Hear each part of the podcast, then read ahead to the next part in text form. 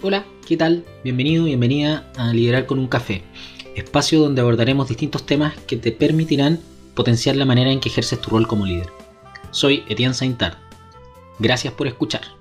Yo tengo mi café. ¿Y tú? ¿Tienes el tuyo? Vamos. Para liderar, tenemos que estar juntos.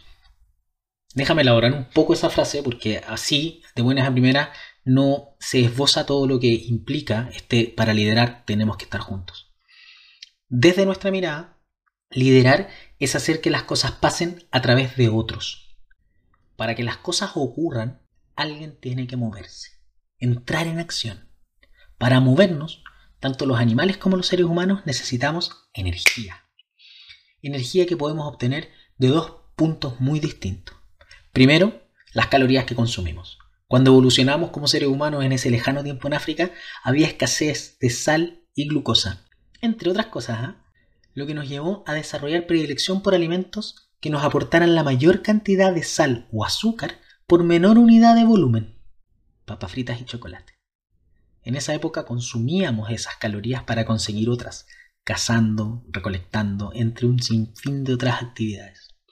Hoy recolectamos en el supermercado. Y ahora muchos de nosotros simplemente por internet. Más allá de la anécdota, dado que no soy biólogo o nutricionista, no me voy a meter de lleno en este punto.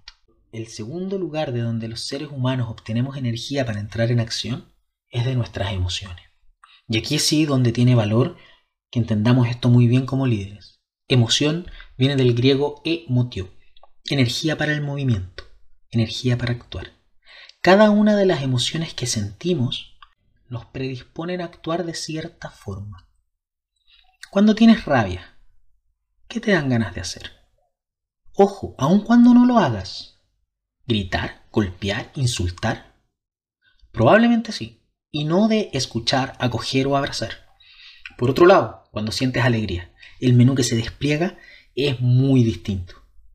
Jugar, celebrar, compartir, etc.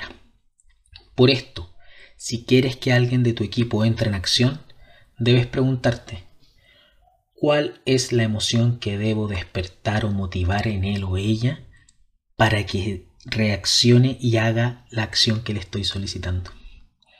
¿Entusiasmo? ¿Tensión? ¿Alegría? ¿Urgencia? No lo sé, pero vale la pena hacer la reflexión.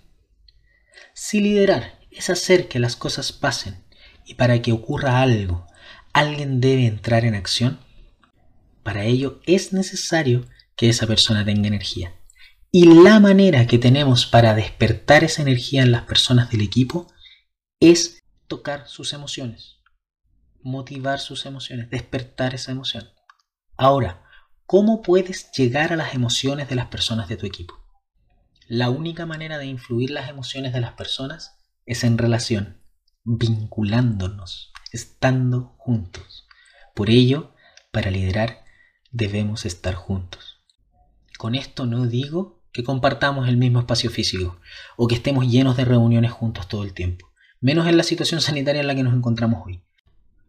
Me refiero a construir y cultivar relaciones sanas entre los miembros del equipo, lo que hoy sin duda supone una dificultad adicional, ya que en muchos casos la manera de encontrarnos es mediante una videoconferencia y díganme quién quiere más reuniones.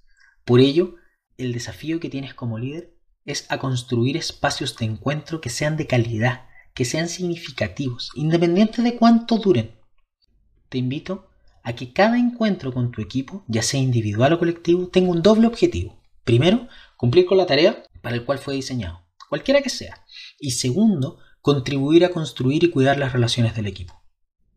En muchos de los talleres que he dictado durante la pandemia, las personas agradecen el espacio de encuentro, manifestando que echan de menos ese tipo de interacciones. No recuerdo quién, pero alguien dijo, comillas, ¿ah? cito, echo de menos el pasillo, ese espacio en la máquina de café donde además de esperar el turno para prepararme uno, se tomaban decisiones, se comentaba el fin de semana o simplemente nos reíamos de algo para luego retomar el trabajo. Hoy esos espacios no se dan naturalmente. Debemos propiciarlos y sin duda tú, como líder, tienes un grado de responsabilidad importante en ello. Te invito durante esta semana a encontrar espacios de encuentro distintos a los cotidianos con tu equipo. espacios que aun cuando sean breves, se hable de algo que no tenga directa relación con la tarea específica que desarrollan, sino que se dediquen a construir o contribuir a construir las relaciones que tienen como equipo. Esto fue el primer episodio de Liderar con un café. Espero te sea útil, te agregue valor y nos escuchamos en la próxima. Un abrazo.